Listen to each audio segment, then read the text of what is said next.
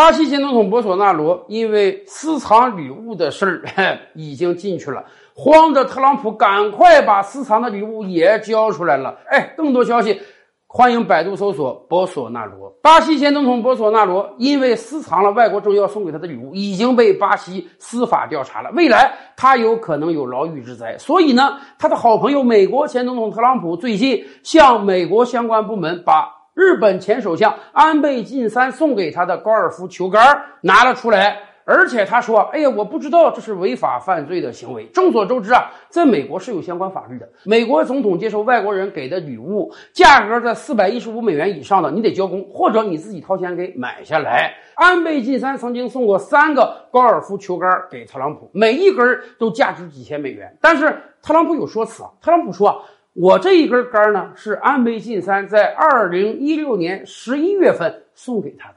那个时候，美国总统大选开票有结果了，特朗普当了总统，但是他没有就任。换句话讲，特朗普说：“我当时是一介平民，我们这是私人交往。”是啊，安倍晋三当年以日本首相之尊。坐着飞机到纽约去拜访一介平民的特朗普，只因为特朗普已经选举成功了，所以我们看到安倍当年有多跪舔。然而，这也给了特朗普借口啊，因为我当时不是总统，所以我平民之间收个礼物，我不用捐。那么，既然你们现在认为不行，安倍送他礼物是因为他是美国总统，那么特朗普就拿出来嘛。特朗普还夸夸其谈的说，这个礼物自从收到手，我就顺手放仓库里了。我这个集团每年都要买上千套的高尔夫球杆，所以我根本就没把这个当回事儿但问题是，美国检方说。